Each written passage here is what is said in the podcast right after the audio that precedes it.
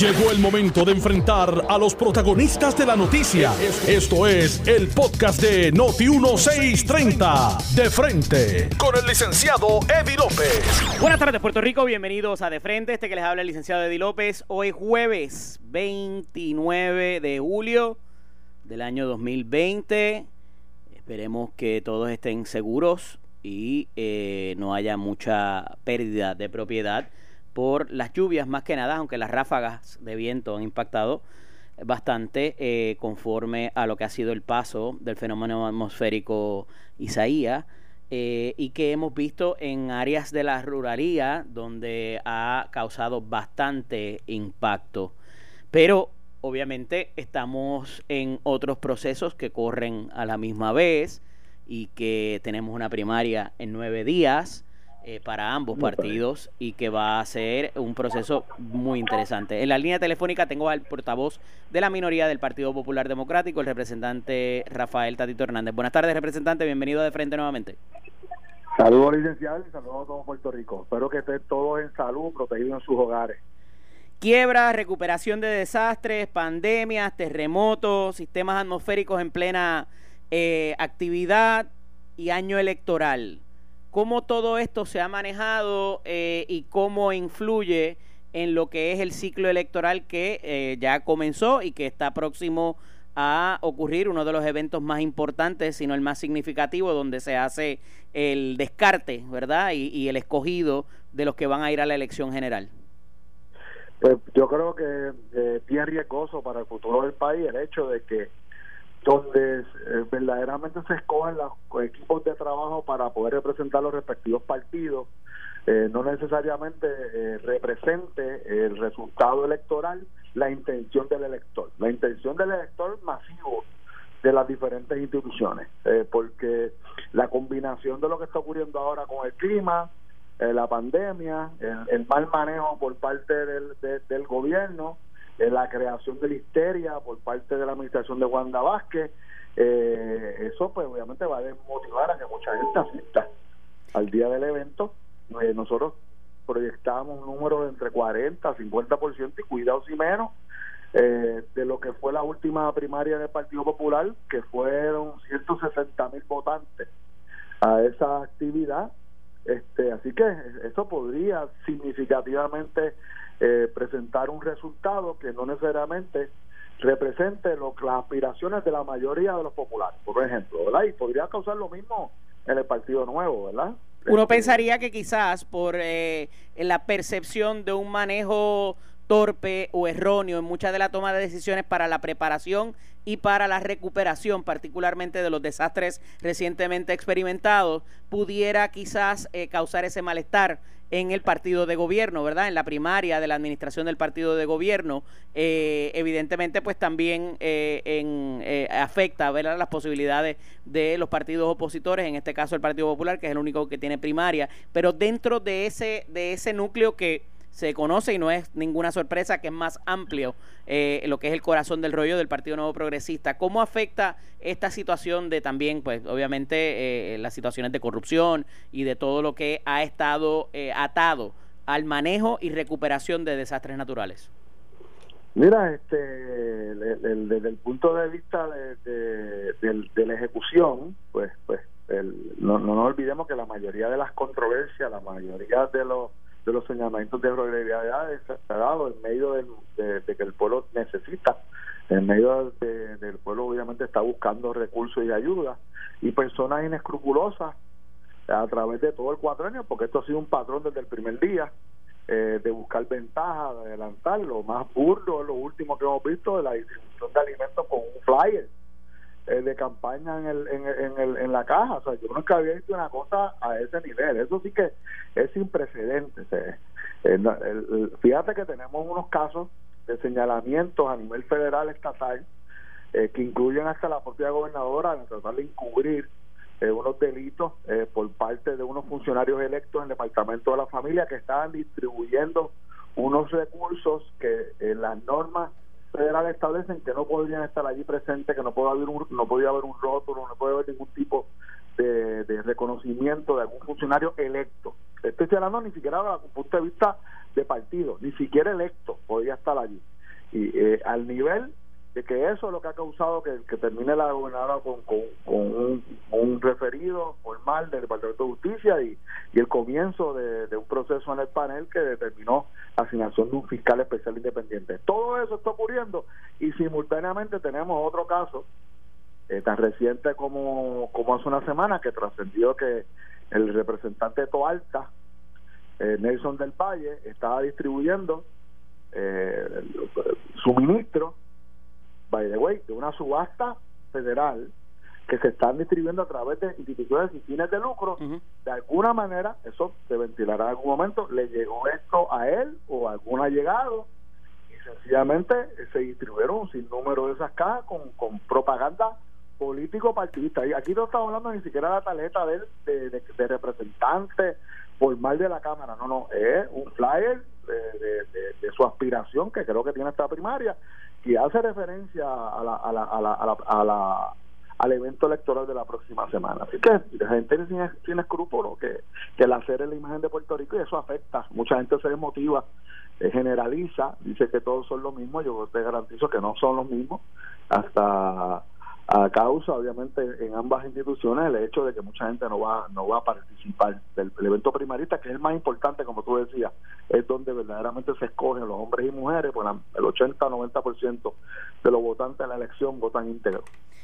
Acaba de bajar una notificación, representante, eh, acerca de la Oficina del Contralor Electoral que investigará si la, el Comité de Acción Política contra Wanda Vázquez coordina su campaña con la de el preaspirante Pedro Pierluisi Urrutia eh, y esto es algo que viene hablándose desde la pasada semana, ¿verdad? Por razón de la cantidad de anuncios que inundan nuestros medios de comunicación y que tienen que ver con ese esa situación de la carencia de credibilidad de la gobernadora, que ciertamente pues levanta o, afirma eh, la, eh, el contraste con el otro aspirante. la utilización de los PACs y todo, pues sabemos que es un mecanismo que es, ¿verdad?, legal para propósito eh, de lo que es eh, llevar a cabo ideas. Eh, ¿Cómo ve esa situación? ¿Se resolverá esto a tiempo? ¿Pudiera ser un factor para una primaria que se celebra en nueve días? Podrá tener un factor político, pero desde un punto de vista legal, probar coordinación entre un PAC y una campaña es bien difícil. Tú tienes una prueba más que contundente.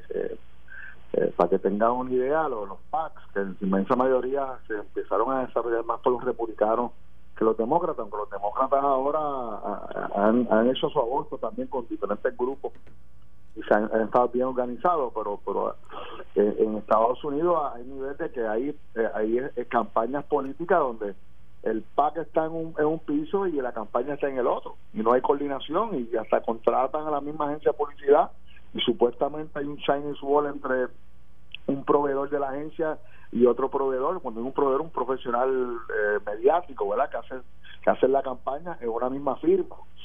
Lo que pasa es que, este, representante, esto no se va a resolver, esto no se va a resolver antes del 9 de agosto. Y entonces quedaría quedaría la... Siembra, duda y, la cera, obviamente, la imagen de... y ese tipo de entonces, y ese tipo de sombra podría de alguna manera eh, opacar o igualar entonces el playing field para propósito de lo que está pasando con la gobernadora y sus allegados ante el FEI? Ah, es lo más mínimo, el PAC no va a aguantar.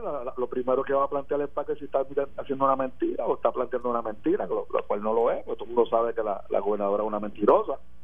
Este, lo otro es este eh, que tiene todos sus derechos, Citizen United. El, si no me equivoco, es un PAC de un sindicato el que está este pero la realidad es que son alegaciones de, de, irregularidades de ley. Una equipara a la otra en términos de que eh, de que ambos han eh, hecho cosas ilegales. Y de nuevo alegaciones no este una pudiera decir pues mira eh, o los dos se comportan de la misma manera o pues uno y otro tienen están los dos manchados. Pudiera o hay una hay una situación que es más seria que la otra. Yo creo que yo creo que esto va a causar el, el, el, hecho de patarle el speech desde el punto de vista mediático de que ambos están eh, cuál es más malo de los dos, ¿verdad? Pero pero desde el punto de vista del, de la inversión de dinero, eh, yo imagino que todos esos contratos están ya cuadrados. Eh, by the way, tienen jurisdicción. Eh, eso no se atiende a nivel del Contralor Electoral en Puerto Rico, tiene que radicarle arriba, a, este, a nivel de, los Estados Unidos. Que casi esos PAC ni, siquiera se, se inscriben aquí.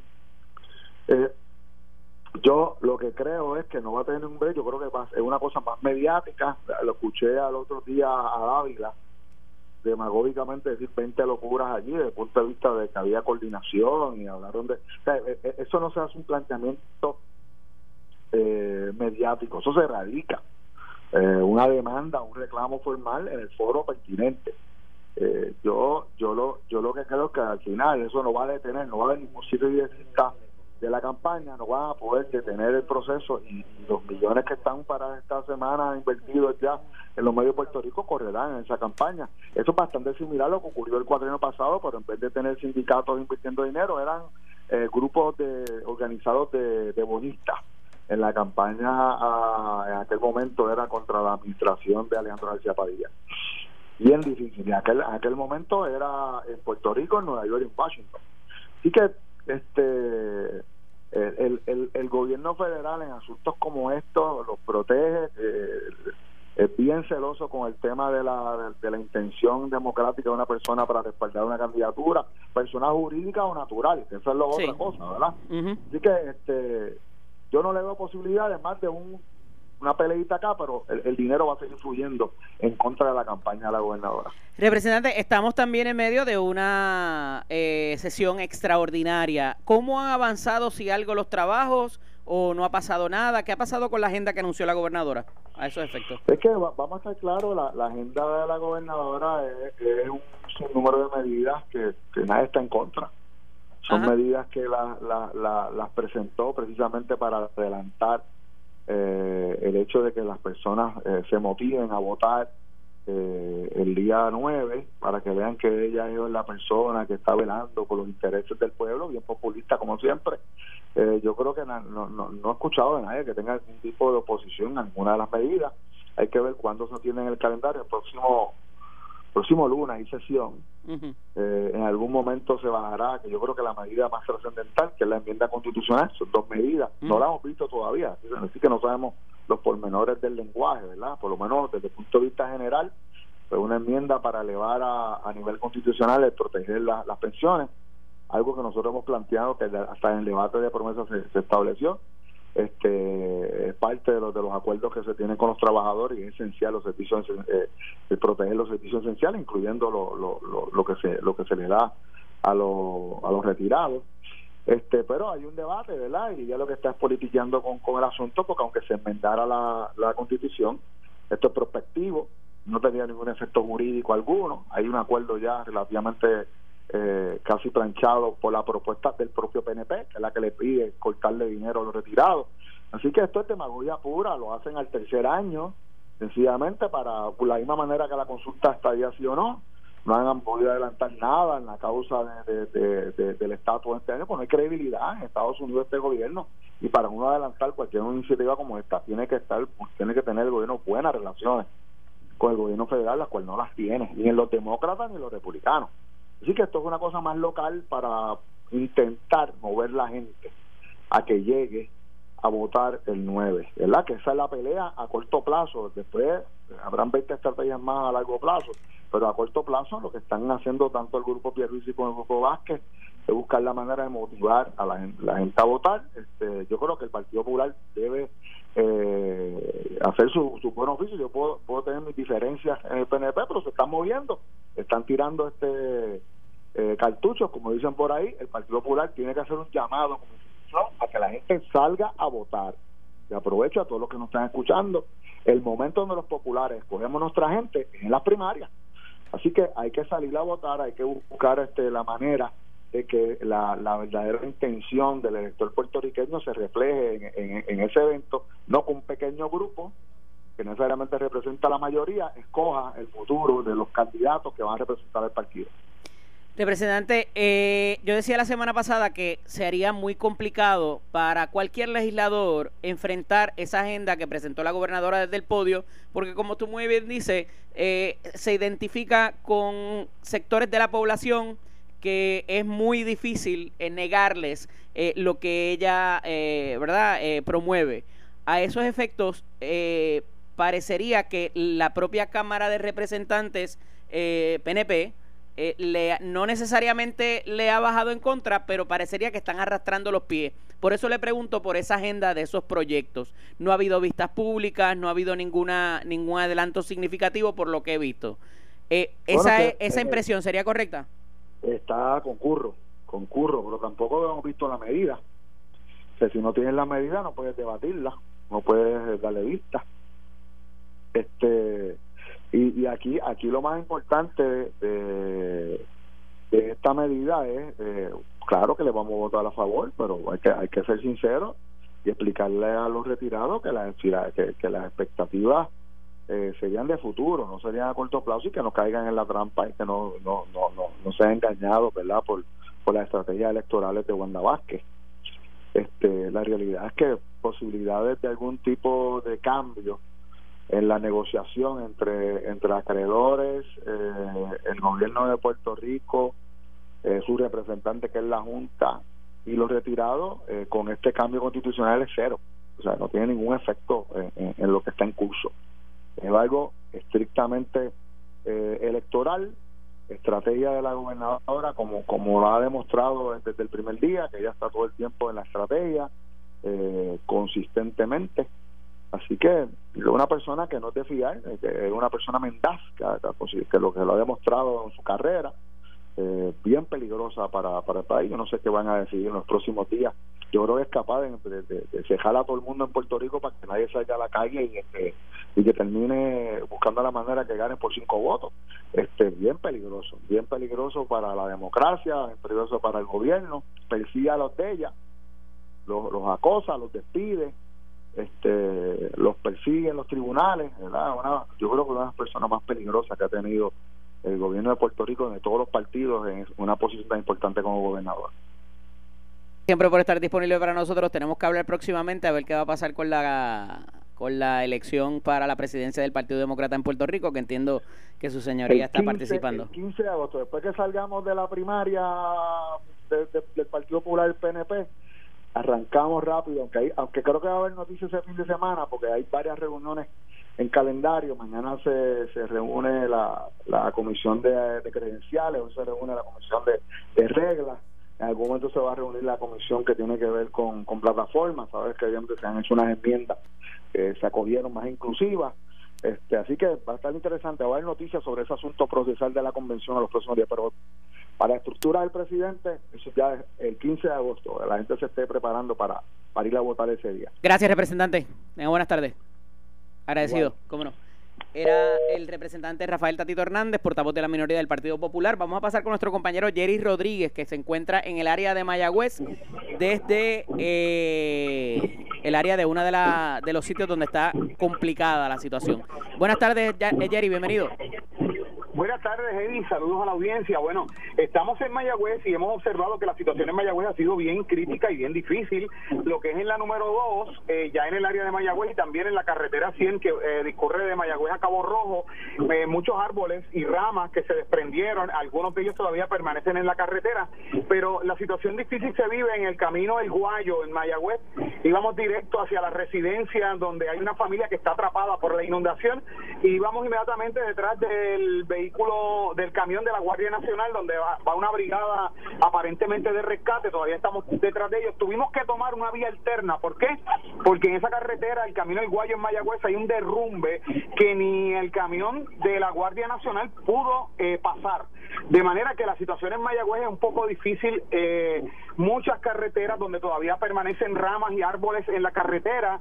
Y como bien dije, esa, ese camino al Guayo no solamente tiene un derrumbe que impide el paso aún del camión de la Guardia Nacional, sino que el puente, un puente vecinal que hay allí, lo que es la pavimentación, se desprendió, un árbol cayó encima del puente, hay, el caudal de agua está bastante fuerte, entonces eh, ya la lluvia y el viento aquí cesó, ya prácticamente esto, ¿verdad? Pasó, todavía hay un poco... Eh, está un poco nublado, pero lo que es el camino al Guayo, e, ese, esa carretera ya no hay paso, no hay paso, está hay un derrumbe y mientras en tanto que llevan la maquinaria para limpiar el área, pues entonces por allí no se puede pasar. Nosotros en breve le vamos a tener más información, vamos tras el camión de rescate de la Guardia Nacional, la brigada que va camino a esta residencia donde aparentemente hay una familia que está atrapada por la inundación. Así que pendiente a Noti 1630 para llevarle toda la información. Muchas gracias Jerry eh, por esa información, esperaremos tu detalle completo en el próximo informe. Amigos, vamos a ir a la pausa, regresamos en breve, no se vayan a Estás escuchando el podcast de Noti1, de frente, con el licenciado Eddie López. Estamos de regreso aquí en De Frente, este que les habla el licenciado Eddie López. Me disculpo, ahorita dije que era el jueves 29, es jueves 30, así que eso pasa cuando a uno se le acumula mucho el trabajo y no está pendiente la fecha.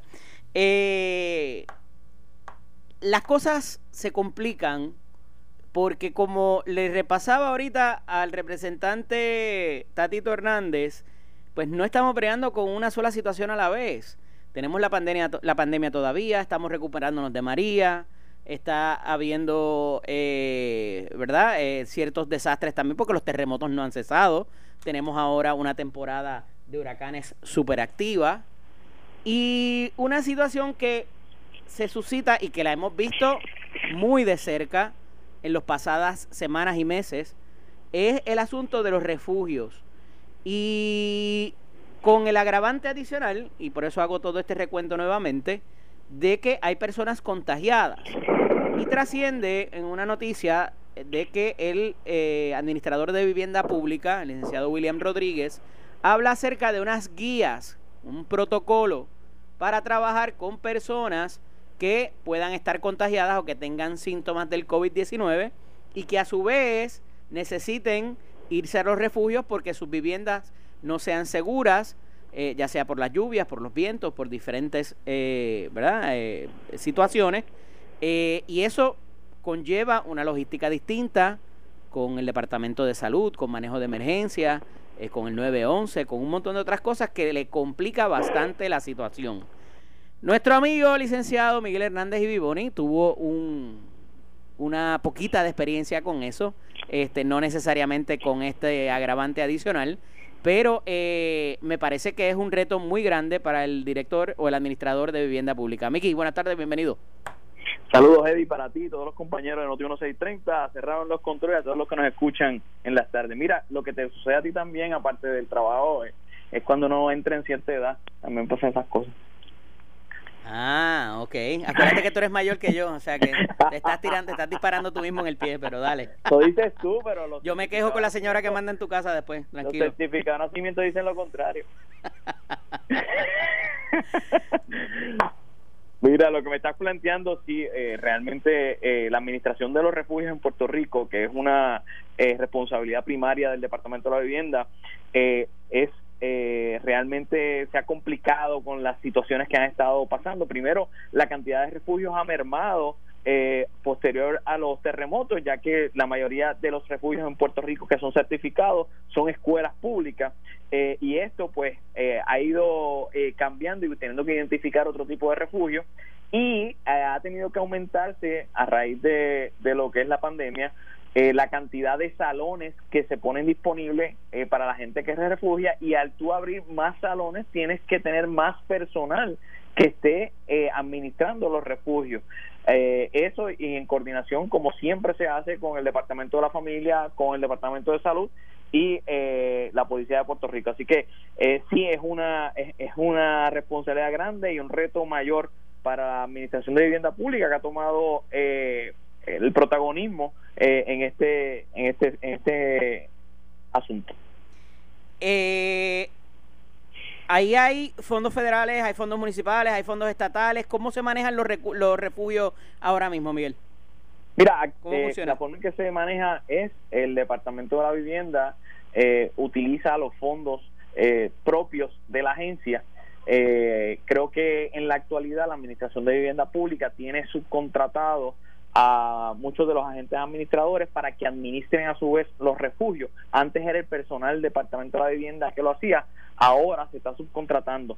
Eh, posteriormente todo esto, eh, todos estos eh, todos estos gastos se documentan para que en la eventualidad eh, la Agencia Federal para el Manejo de Emergencias hace un reembolso de todos estos gastos que se usan eh, durante las emergencias.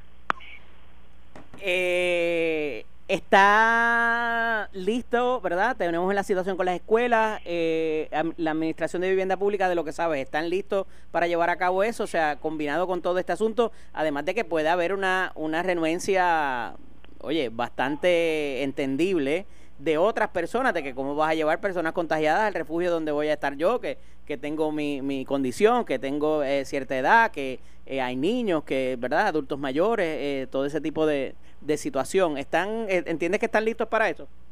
Mira, esa demografía siempre la tiene el Departamento de la Vivienda con personas que tienen distintas, distintas enfermedades, distintas condiciones obviamente a esto hay que añadirle lo que, como tú muy bien dices, lo que está pasando, que es lo de la pandemia. Eh, lo que te planteo, creo que el reto mayor es que antes en una escuela o un refugio tú tenías a todas la gente o todas las personas eh, en un mismo sitio, en un mismo salón. Obviamente el distanciamiento social tienes que ampliar eh, el espacio entre cada persona, tienes que también buscar la manera de que haya algún tipo de división para que no haya ningún efecto en cuestiones de personas que pudiesen estar contagiadas, que no se sabe, además de los protocolos para poder estar revisando que cada de esas personas eh, se les tome las temperaturas, que se revisen, que anden con mascarilla. Realmente es un reto mayor. Eh, yo entiendo que, el Departamento de la Vivienda sí debe estar preparado. Obviamente esto, como te dije, es, esa demografía eh, siempre se lleva. Hay que añadir ahora, pues obviamente las condiciones nuevas. Eh, pero pero creo que sí que tiene eh, la, capacidad para llevarlo. Mi preocupación adicional obviamente como te dije los refugios que antes eran escuelas públicas ha disminuido una cantidad grande eh, y han tenido que identificar otro tipo de refugios que puedan soportar todas estas inclemencias del tiempo. Y encima de eso tienes el, el digo aunque parece que no va a ser presencial verdad por lo menos en la primera etapa pero eso requerirá que se haga una desinfección de esas escuelas también cuando los refugiados se vayan que es un gasto totalmente Totalmente, siempre se hace. ¿Y eso queda a cargo de, también de vivienda pública? Eh, está a cargo de un, de un task force de distintas agencias. Eh, todo, todo lo que se utiliza, inclusive, eh, por darte un ejemplo, en años anteriores habían alcaldes que te pedían utilizar los famosos catres para otro tipo de actividades y tú le decías, mira, es que el proceso de desinfección de los catres es casi el costo de un catre. Y esto no es para prestarlo por prestarlo, esto tiene una finalidad. Eh, y eso a veces la gente no lo entendía, pero yo creo que ahora con lo de la pandemia va a empezar a entender el por qué en algunas ocasiones se les decía que no, que esos catres no podían ser utilizados, porque es un proceso de desinfección que se lleva a cabo, se llevaba a cabo y ahora mismo que, se hará con más rigurosidad.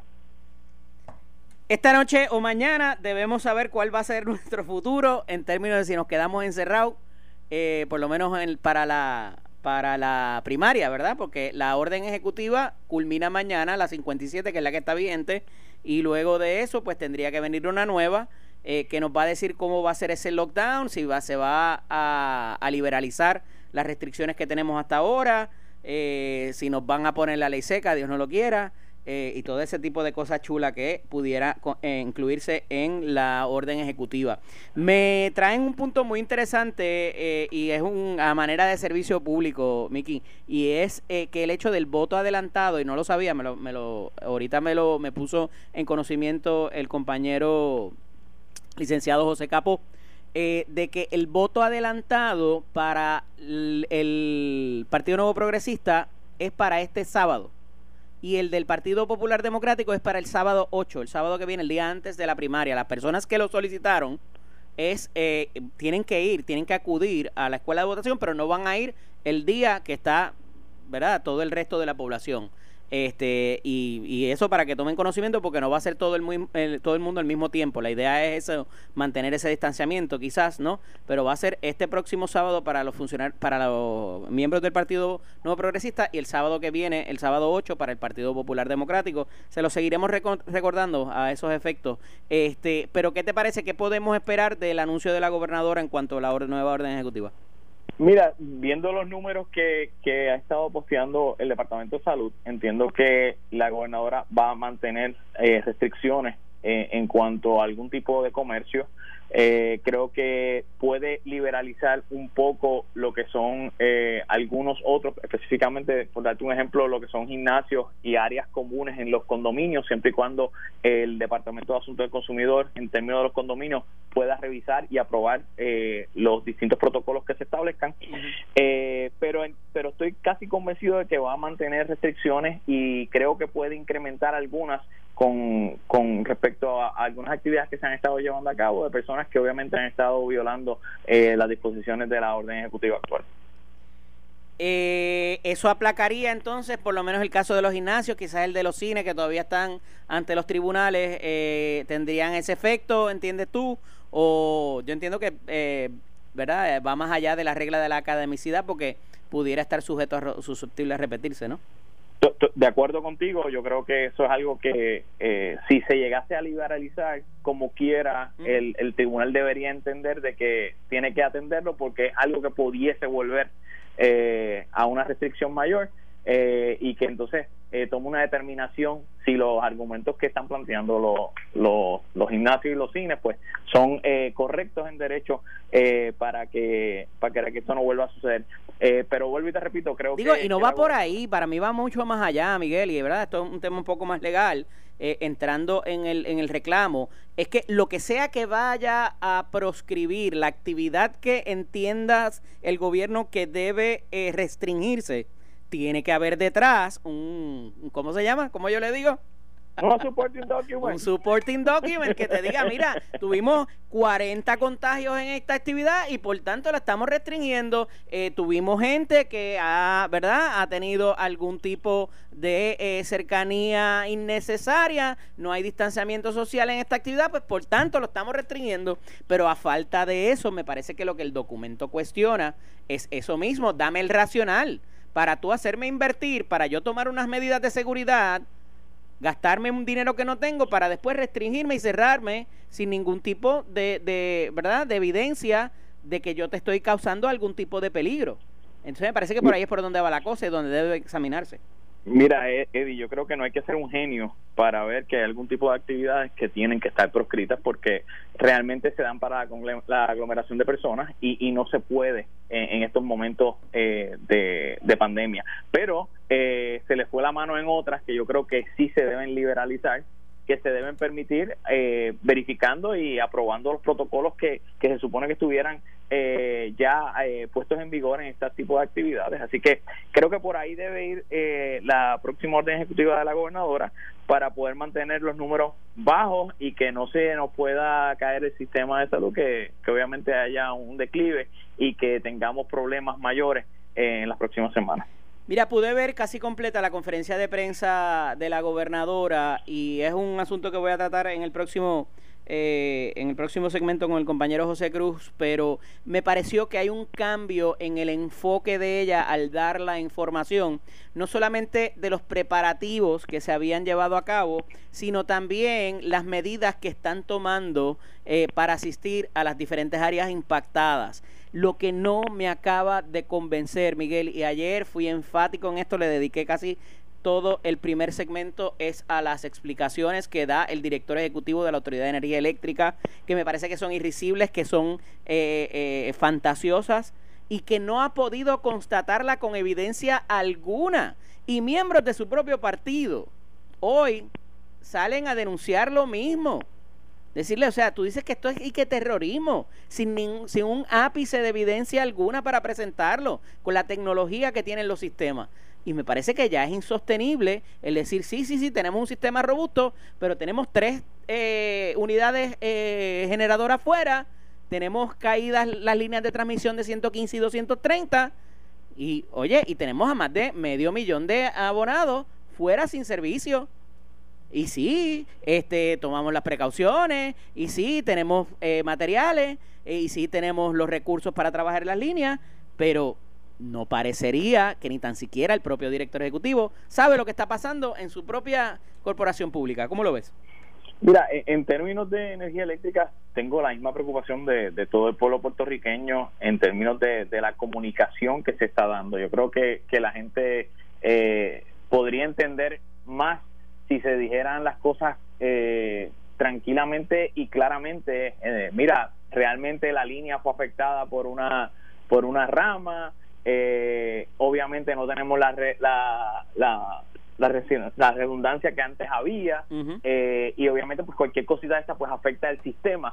Pero cuando tú haces un anuncio eh, semanas antes diciendo que tienes un, un sistema robusto que va a aguantar cualquier tipo eh, de incidencia eh, climatológica eh, y con, con un vientito se te cae y tienes ya más de una cuarta parte de, de los abonados sin el sistema, pues pone en duda eh, la robusticidad del sistema y la información que está brindando la Autoridad de Energía Eléctrica. Yo creo que, que es hora de que tengamos a un buen comunicador, eh, que se digan las cosas claras.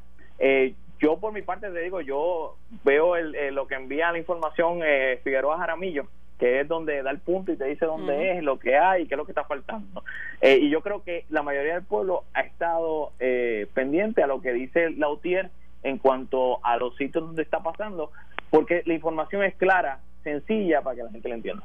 Y acuérdate que tuvimos animalitos en los contadores, tuvimos iguanas eh, que trepaban postes y ahora tenemos terroristas. Que, Dios, y, y que Dios nos coja oye, confesado, brother. Oye, Eddie, y son cosas que han sucedido porque es verdad, eso ha pasado pero tú no puedes seguir achacando eh, culpas a otras cosas sin decir las cosas claras.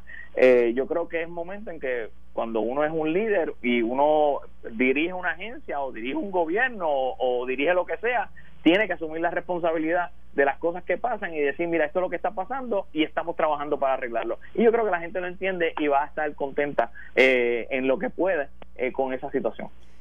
Un abrazo, Miki. Gracias siempre por estar siempre, aquí. Idea de estar chapoteteando por ahí en la, en la, en los sitios que está inundado con Carmen Yulín eh, dando entrevistas que, de, que, ella, de que ella viene a salvar a la gente.